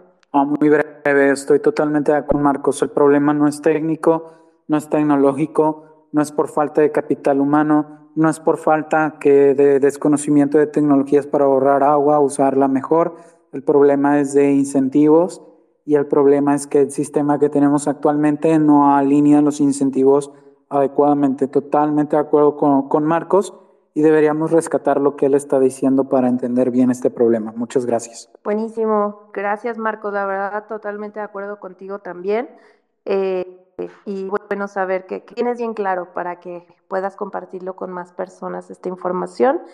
Em, continuamos, eh, vamos ahora con Moisés, si no me equivoco. Eh, una disculpa si alguien estaba antes, pero este voy así diciéndoles como veo sus manitas levantadas. Moisés em, Campos, adelante y bienvenido. Hola, ¿qué tal? Muchas gracias. Eh, bueno, he escuchado como de cerca sus intervenciones. hay dos cuestiones que a mí me parecen importantes y que creo que no se han mencionado, o por lo menos no los he escuchado. La primera es que creo que el tema del agua, por ejemplo, en Nuevo León se está enfrentando a, un problema económico y relativamente que se conoce como la tragedia de los comunes. Eh, estos primeramente son problemas del mercado, son fallos del mercado. Aquí estamos defendiendo el libre mercado, pero nos estamos enfrentando uno, un bien público, que bien como lo comentaba Sergio, eh, si, si, existen los, este, la propiedad bien definida, los títulos de propiedad definidos, pues funciona el sistema de costos. Lo que nos estamos o lo que no hemos podido hablar es de los costos de transacción, que son costos que no los podemos igualar, o sea, que no los podemos evitar. Y es un cuestionamiento que pues todos los economistas hemos puesto eh, mucho, mucho hincapié en los bienes públicos como un fallo de mercado, pero también la tragedia de los comunes como un fallo de gran mercado, ¿no? que el mercado no puede solucionar de manera inmediata. Ahora, el tema del agua sí es un tema de gestión. Y, bien lo decía Ana, ¿no? En, el sur hay inundaciones y en el norte hay sequía, y esa es prácticamente una de las cuestiones llevando al cambio climático. ¿Qué es lo que tenemos que hacer? Pues bueno, así como, como Estados Unidos es intensivo en capital eh, y México intensivo en mano de obra, Estados Unidos trasladó mucha de su mano de obra a México porque era más barato, pues empezar a pensar que Nuevo León ya no es el lugar indicado para que las refresqueras funcionen, que el sur es totalmente un paraíso para ellas, que hay una abundancia de agua y que podremos gestionar a partir de eso, pues lo que, lo que nos lleva, ¿no? O sea, eh, y bueno, el, el, el, impacto económico y político que, que tiene que se tiene para tomar esa decisión es grandísimo. Yo creo que el gobernador lo conoce muy bien. Yo escuchaba en un foro de que se llevaban las refresqueras de, de Boleón, los salarios iban a caer y que mucha gente se iba a caer desempleada. Pues sí, pero el tema es que no hay agua. Ahora, el abrir un mercado de agua, eh, pues trae primeramente en que tienes un estado débil que no puedes controlarlo, administrarlo, supervisarlo. O sea, yo no veo el, libre mercado si no es con alguien como una figura del Estado que naturalmente esté eh, abogando por el buen funcionamiento del, del, Estado, que exista competencia, que la especulación sea controlada, etcétera. Ahora, de mercados de, de, agua también podemos hablar de un mercado especulativo y financiero. En California, que es donde ahorita actualmente radico, existe un mercado eh, financiero de futuros del agua. Eh, también aquí estamos sufriendo una escasez y aquí el precio pues, es altísimo. Eh, y aquí ves, por ejemplo, la gente que tiene accesibilidad o las ciudades que tienen recurso para regar sus jardines, tienen jardines verdes, los que no, las, las ciudades que no lo tienen, ves los, los, los, lugares secos. Y eso es una desigualdad que genera al final del día. Entonces, eh, yo no le apostaría tanto al libre mercado, sobre todo porque es un, es un bien público. Yo le apostaría mejor a crear instituciones que crearla y lejos de estar haciendo prohibiciones para que los ciudadanos comunes y normales estén tomando indicaciones al respecto, yo sí me iría con los grandes consumidores, empresas eh, que, que, están, o sea, que tienen una concesión, pero que consumen más de su concesión. Eso está totalmente documentado. En León, por ejemplo, la Coca-Cola tiene una concesión de 740, no estoy seguro si metros cúbicos, eh, 740 mil metros cúbicos y consume un millón quinientos mil. Entonces es algo exorbitante. Eh, yo creo que sí tendría, yo creo que sí es una responsabilidad de las empresas que, que, que, que, el agua o la escasez del agua, pero también la otra cuestión es de que ya estamos en un mercado donde no tenemos que esperarnos 20 o 30 años, como dice Sergio, está ahorita, está ocurriendo. Y en muchas ciudades van a ocurrir que nos lleguemos al día cero donde ya no exista agua. Y nos va a costar mucho más traerla, por ejemplo, de Monterrey, del, del río Pánuco en Veracruz, igual que en León traerla de, de la presa que, que, se encuentra a varios kilómetros, es lo mismo, o sea, es una cuestión en la cual ya nos estamos enfrentando y la escasez de agua va a ser en los próximos días, pues prácticamente en los próximos años, un problema de social eh, que seguramente va a movilizar a muchísimas personas al respecto y ya en este momento estamos pagando los costos del cambio climático porque tenemos eh, productos mucho más caros, Actualmente con la pandemia también eh, se desajustó toda la cadena de, de, de producción y pues, tenemos escasez de productos, pero también tenemos escasez de, de materias. Disculpen ustedes. Y eso pues es un problema mucho más grande, ¿no? Y bueno, es lo que quería compartir. Gracias. Muchas gracias, Moisés. Eh, de entrada, antes de cederle la palabra por ahí a Sergio, eh, pues lo que planteas es prácticamente ideas que, que tienen la, las ideas de izquierda, de las cuales nosotros no compartimos. Eh, la mayoría de aquí que somos libertarios sabemos la funcionalidad que tiene el libre mercado y que la intervención gubernamental y castigar a los que producen eh, solamente trae más problema, fuga de capital y pues al final eh, hemos visto los resultados que se han tenido al, bajo la tutela del Estado, eh, pues todo, todo lo que serían los servicios públicos o básicos, ¿no? Pero bueno, vamos a escuchar a Sergio. Adelante, Sergio. Hola, sí. Eh, Moisés, te agradezco mucho tu, tu, intervención. Tengo algunos puntos de diferencia que a lo mejor por el tiempo no vamos a alcanzar a, a, a cubrir y que sería interesante si quieras después eh, escríbeme por ahí y le seguimos a la discusión. Eh, pero tengo también puntos de acuerdo contigo. Eh, si quieres, primero voy con los puntos de acuerdo y luego con las diferencias que podamos tener. Primer punto de acuerdo es que, eh, como, como bien lo señalas tú y como bien lo señalaban, eh, y como bien lo señalaban antes, eh, México por su distribución hidrológica, ¿no? Eh, probablemente tiene más abundancia de agua en el sur, bueno, no probablemente, de facto, tiene más distribución de agua en el sur y tiene menos distribución de agua o menos eh, capital hídrico, por llamarlo de alguna manera, en el norte. Y por eso tendría sentido, y esto estoy totalmente de acuerdo, que algunas empresas que actualmente operan en el norte y hacen uso intensivo del agua en el norte cambiaran sus operaciones hacia el sur. Pero es que esta es precisamente eh, la distorsión que existe por la gestión estatal del agua, porque si el agua eh, tuviera una gestión vía mercados abiertos, el precio del agua sería más alto en el norte, el precio relativo del agua sería más alto en el norte, más bajo en el sur, y por lo tanto tendría, las empresas tendrían un incentivo a mudar parte de sus operaciones para ahorrar precisamente lo que ahora están gastando, pero sin resentirlo en el consumo del agua. Eh, es decir, creo que por ahí quizás está subestimando la idea de, de, tener mercados de agua cuando precisamente las distorsiones que vemos actualmente son consecuencia de la gestión estatizada del agua. una diferencia que quizá tengo contigo es que yo no trataría el agua como un bien, público. Eh, sí, que el agua, eh, su producción, su consumo, lo que tú quieras, puede tener externalidades positivas y eso puede ser tema de, tema de discusión, ¿no? Eh, que tiene externalidades positivas.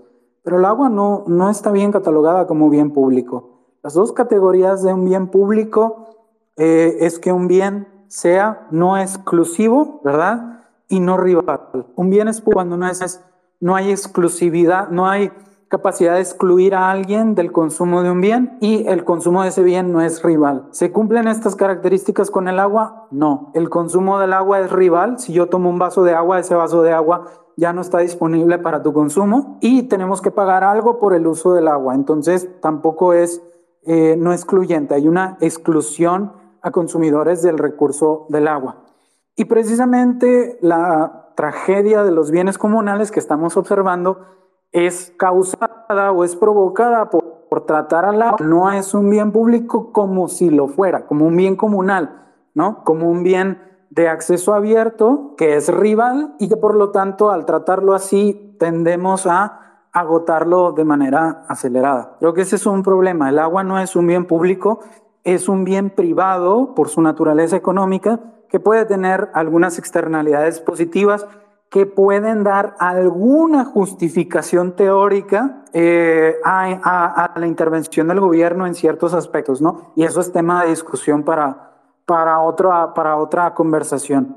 Eh, pero el agua es un bien privado. Y, y, la mejor forma de gestionar un bien privado ha sido históricamente eh, el mercado libre salvo quizá excepciones muy, eh, muy raras en la historia, pero por lo regular el mercado libre hace muy buen trabajo con un bien privado. Eh, y, creo que en ese sentido tendríamos, tendríamos por ahí una diferencia que te digo, por el, por el tiempo que tenemos para cubrir, quizá no puedo yo extender demasiado, pero que me encantaría si, si me quieres escribir y si me quieres decir, no, estoy de acuerdo contigo, con muchísimo gusto lo, lo podemos dialogar. En otros temas de los que hablabas, completamente de acuerdo contigo, es un problema que ya se tiene que atender y que no nos podemos esperar eh, más décadas para, para, empezar a atenderlo.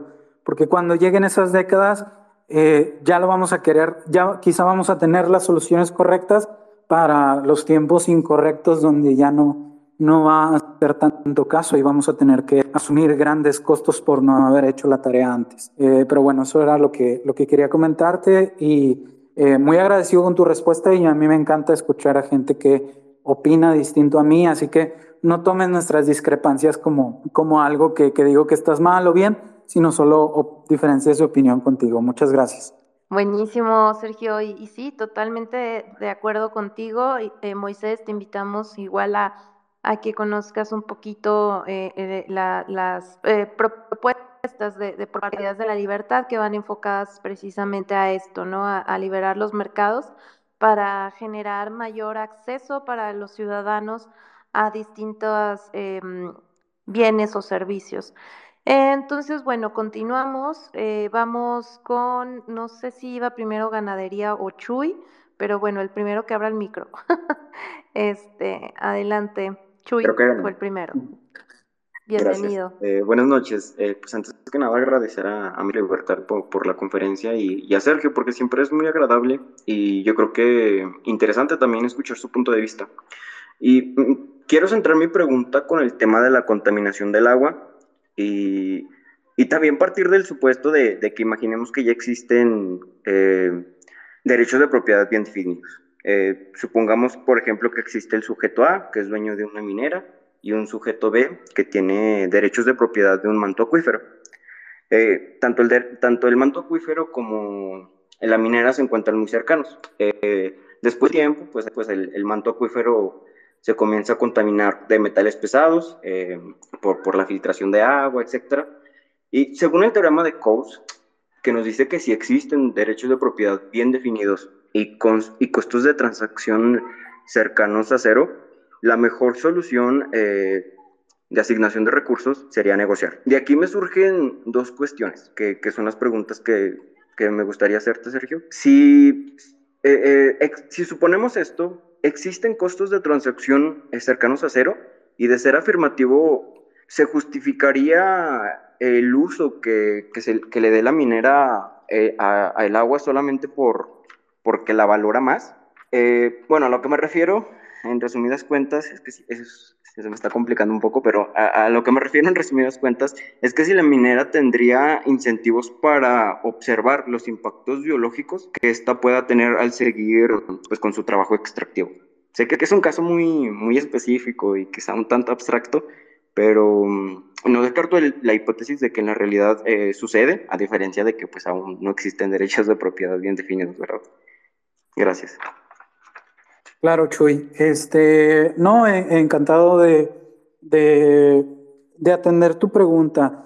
Y sí, evidentemente, por, por cierto, ah, te recomiendo revises la historia del teorema de Coase, porque a Coase le caía gordo el teorema. Eh, la idea de llamarle así fue de George Stigler. Eh, esto fue porque tuvieron una reunión, hay una reunión que relata George Stigler, donde estaban George Stigler, Milton Friedman, Ronald Coase, estaban discutiendo sobre este tipo de cosas, todos estaban en contra de Ronald Coase y al final todos estaban eh, a favor de lo que decía Ronald Coase. Y eh, George Stigler, en un afán de halagar o no sé qué a Ronald Coase, le llama teorema de, teorema de Coase a esta idea tú, que tú definiste, pero si uno va a The Problem of Social Cost, que es el artículo donde Coase habla de estas ideas, realmente a Coase lo que le interesaba no era el caso donde los costos de transacción fueran cero, sino el caso donde los costos de transacción eran positivos y altos. O sea, eh, realmente a Coase le,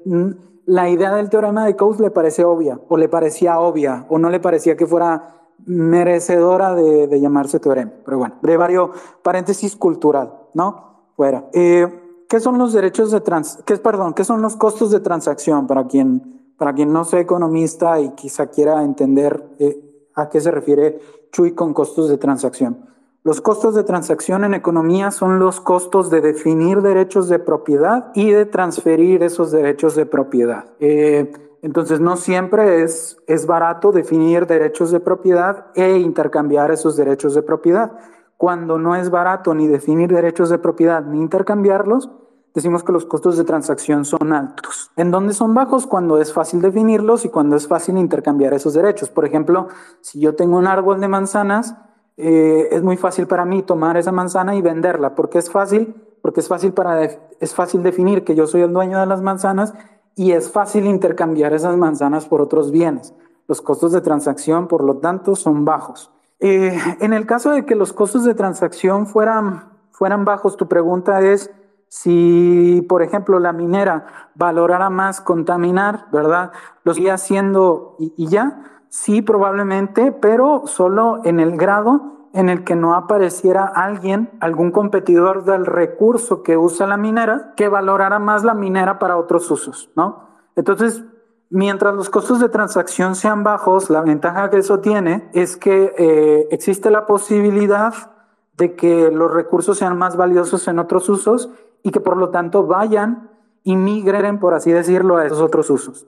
Entonces, supongamos que la minera tiene los derechos de propiedad sobre cierto lago que contamina o sobre cierto, o, una empresa, vamos a hablar de una empresa, tiene cierto, vierte contaminante sobre, sobre un lago y tiene los derechos de propiedad de ese lago pero con, pero con costos de transacción bajos. Si, por ejemplo, llega una empresa pescadora que quiere, pescar, que quiere pescar en ese lago y puede vender los peces de ese lago a un precio alto, los pescadores pueden comprarle el derecho a ese recurso, a ese lago, y de esa manera incentivar a la fábrica o a la empresa contaminante a contaminar menos o a invertir en aparatos que le permitan desechar sus contaminantes de forma más segura sin eh, tener, generar problemas en el lago.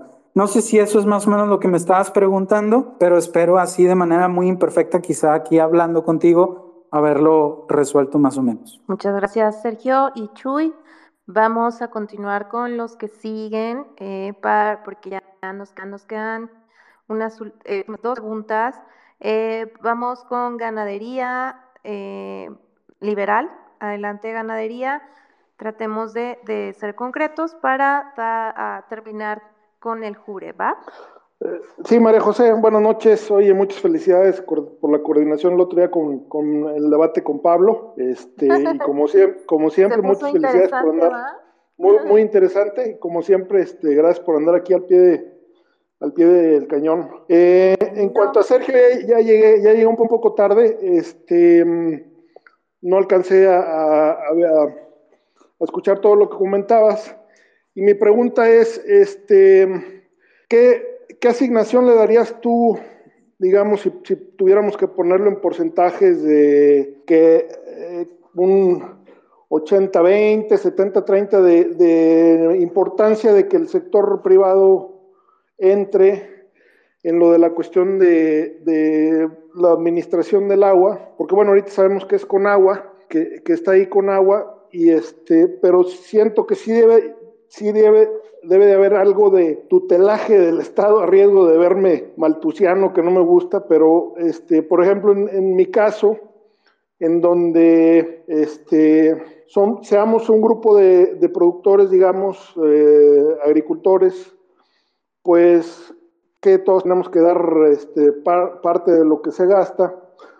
Eh, lo que, lo, que, lo que sucede actualmente es que se forman unas, unas especies de carteles que les llamamos cotas, los famosos consejos técnicos del agua, en donde sí terminamos actuando como carteles porque pues en, en un cierto valle que es limitado, este, tienes pérdidas por, porque por deforestan por ganadería, sí se puede haber menos captación del agua, entonces lo que menos, lo que menos quieres es que haya más pozos, pero a la vez si cuidas más tú esa cuenca, esa cota, pues eh, más actores van a querer este, intervenir ahí, ¿no? Ya sea, o el Estado te ve como una tuna jugosa, u otros privados, porque pues has hecho a lo mejor algunas, algunas cosas este, bien, entonces, ¿qué, qué, qué porcentaje le, le, podrías dar, le podrías dar tú eh, a eso, Sergio, si es que se le, eh, se le pudiera asignar porcentajes?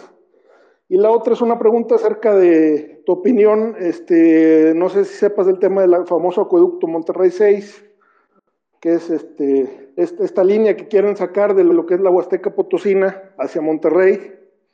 Este, yo siendo potosino digo, bueno, pues sí, no, no es que le, le dé la razón al gobernador, pero es otro estado queriéndose meter en otro estado, ¿no? Entonces, este, a mí lo que, me, lo que se me hace un poco de lesnal es que, bueno, si fueran individuos, uno diría, bueno, el, mercado lo va a regular, pero en este caso sería, es, es, es duelo de, este, duelo de energúmenos, ¿no? Podría, podría ser.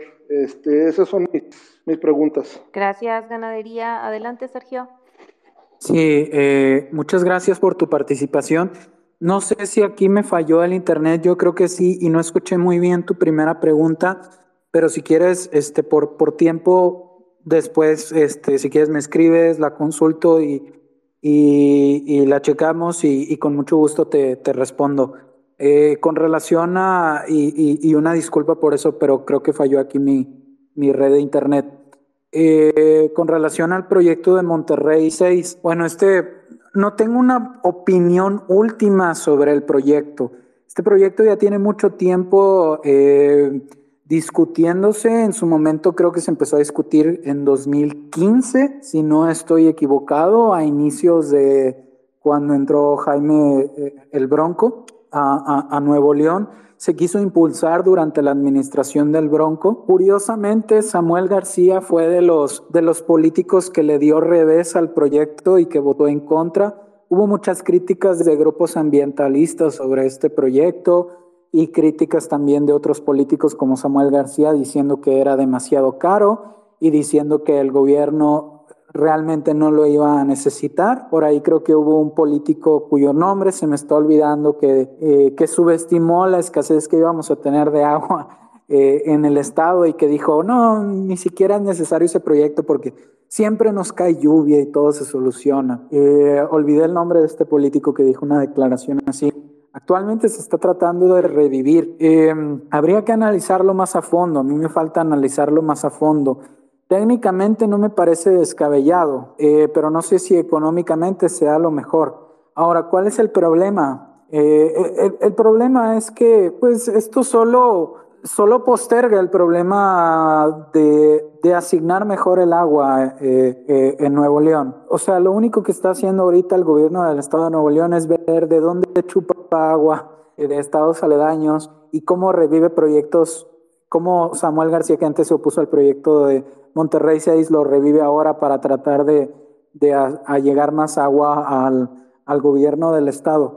Pero eso solo te, digamos que solo te compra vida temporal por un tiempo, eh, solo, te compra, solo te compra vida temporal, pero no te soluciona el problema. El problema de fondo sigue siendo que no hay incentivos adecuados ni para que la gente ahorre agua, ni para que las industrias ahorren agua, ni para que alguien que innove a, de alguna manera haciendo que el agua se administre mejor reciba una recompensa por ello. Esa carencia de incentivos es la realmente preocupante y no y va a perdurar mientras las instituciones sigan actuando como están actuando ahorita y mientras con agua siga eh, trabajando como lo ha hecho hasta ahora y mientras los políticos no tengan un sentimiento de urgencia sobre el problema. Eh, Creo que te dejo, te dejo ahí algunas lagunas o huecos que querías resolver, pero si gustas me escribir, mándame mensaje o algo y podemos seguir viendo este, este problema. Gracias. Perfecto, Sergio.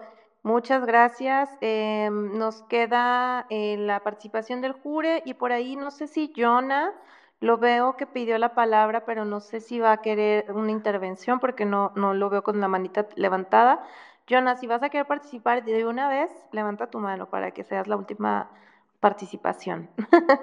bueno, vamos con el jure. Adelante el jure. Hola, buenas noches, Najo Sergio. Buenas noches a todos. Buenas noches. Este, mire, juntando un poco las piezas de todo lo que han comentado todos, este, me queda la siguiente reflexión.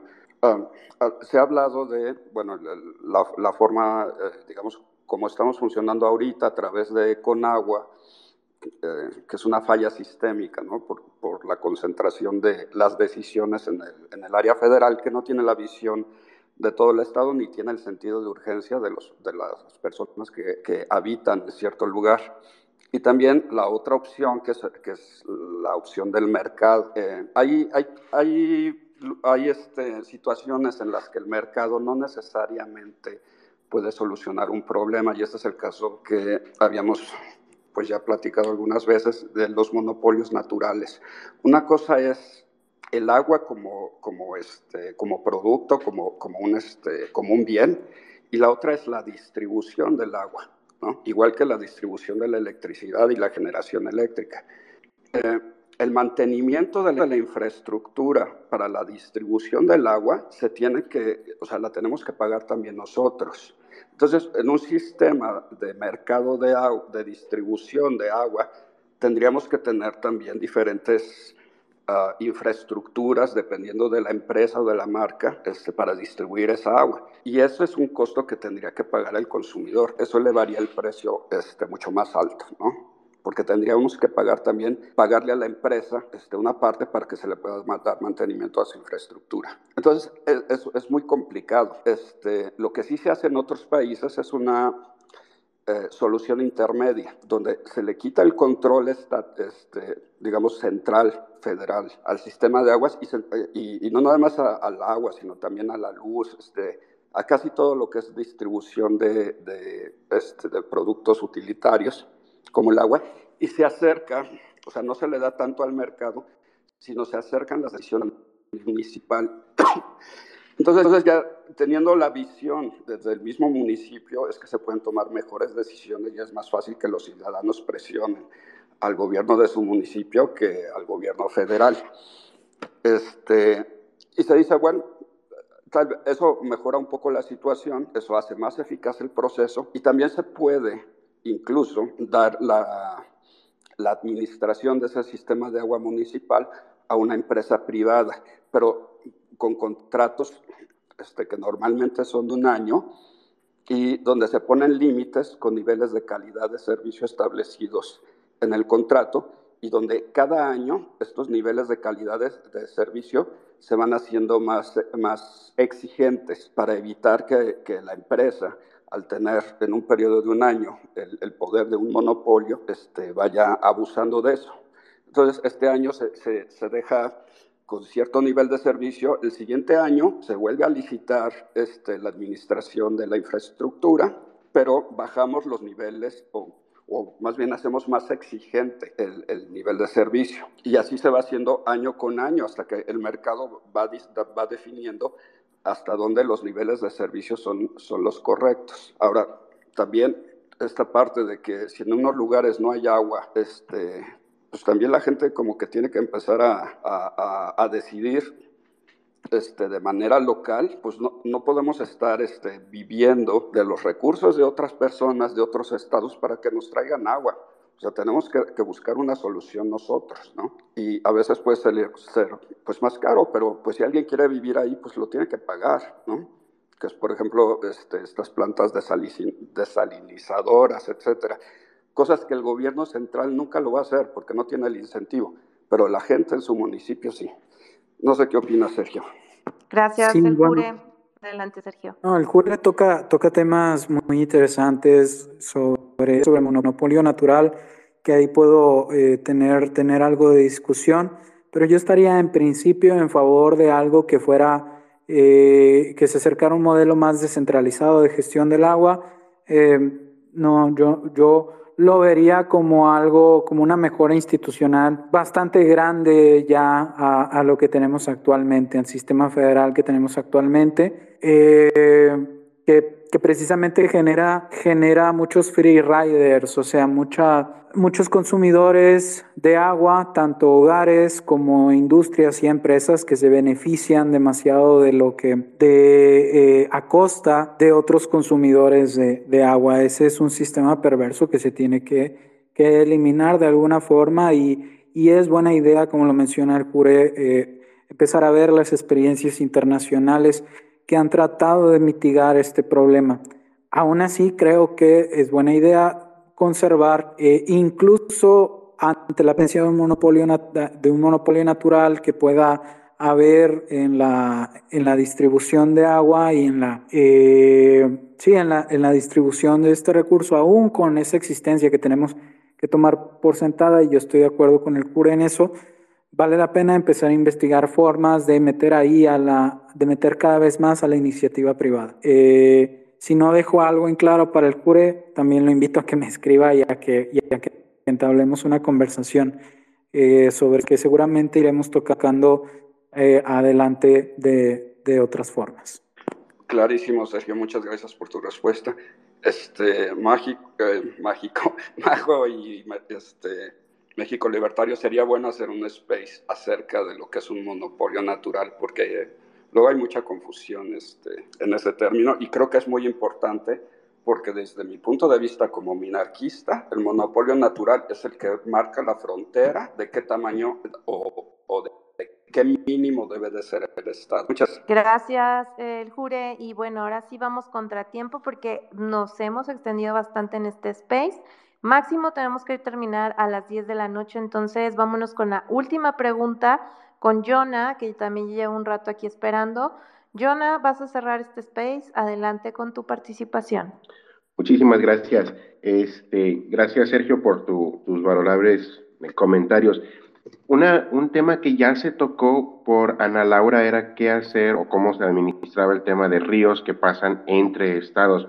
Y de hecho, si no me equivoco, digo, todo este tema en, en Monterrey, todo el mundo tiene una opinión de que el problema es este, el problema es aquel, pero hasta donde entiendo, una de las causas, este, no de fondo, que es la administración del agua, pero algo específico que causó este problema ahorita, entiendo que es que México le pagó a Estados Unidos una deuda de agua que se tiene bajo un convenio y eso ocasionó que las presas eh, se vaciaran. Entonces, en un sistema ideal que tú concibes, Sergio, eh, ¿cómo funcionaría esa parte que ya ni siquiera es ni, ni estatal ni federal, sino internacional, donde hay una deuda entre, en este caso, México y Estados Unidos, donde se vaciaron las presas para pagarles una deuda de que de hecho se venía arrastrando por varios años. Y, bueno, eso ya mencioné esta pregunta, ¿cuál es el, el, ideal? Que creo que ya en alguna manera lo has mencionado, pero este, para que cada quien, por ejemplo, pudiera, bajo un eh, esquema de propiedad privada, tener cada quien concesiones que, por las que estuvieran dispuestos a pagar y que tuvieran un límite y que los estados y municipios, o sea, lo más fraccionado posible que cada quien administrara su agua, entonces cómo eh, se vería afectado ese tema de ríos, por ejemplo, que un estado o un municipio incluso que está más arriba en el río, tendría, de hecho, aguas que a lo mejor afectan a un, estado o un municipio que está más hacia abajo en el río. Este, no sé si, como que ahí es donde algunos entran y dicen que se necesita la intervención de un ente mayor, que en este caso es con agua federal, que va y ordena a los que viven más arriba en el río que dejen pasar agua para que atiendan las necesidades de los que están más abajo. Este quizás un tema muy amplio, no sé si, si puedas darnos algo, algo de comentarios ahí. Bueno, con lo que queda de tiempo, creo que me voy a tener que llevar esto de tarea, Jonah, pero eh, sí, Jonah menciona algo muy importante, que fue la deuda de agua que se pagó, me parece que era una deuda que se tenía arrastrando desde 2015 o no, no, o no, incluso antes. Eh, bueno, sí creo que más o menos desde 2015 se pagó, me parece que en 2020, y eso obviamente es parte de, del problema en la cual se gestiona eh, en el modo en el que se gestiona este recurso a nivel nacional, eh, desde, desde su origen constitucional, donde el gobierno tiene eh, el monopolio sobre los recursos terrestres y del subsuelo de este país, ¿no? este tipo de problemas, deudas y demás no se suscitarían de, esta forma si hubiera otro esquema de derechos de propiedad que es al que debemos migrar y que lamentablemente por el tiempo ya no puedo alcanzar a cubrir, pero que me lo llevo de tarea tu, tu comentario para seguir discutiéndolo en otra ocasión.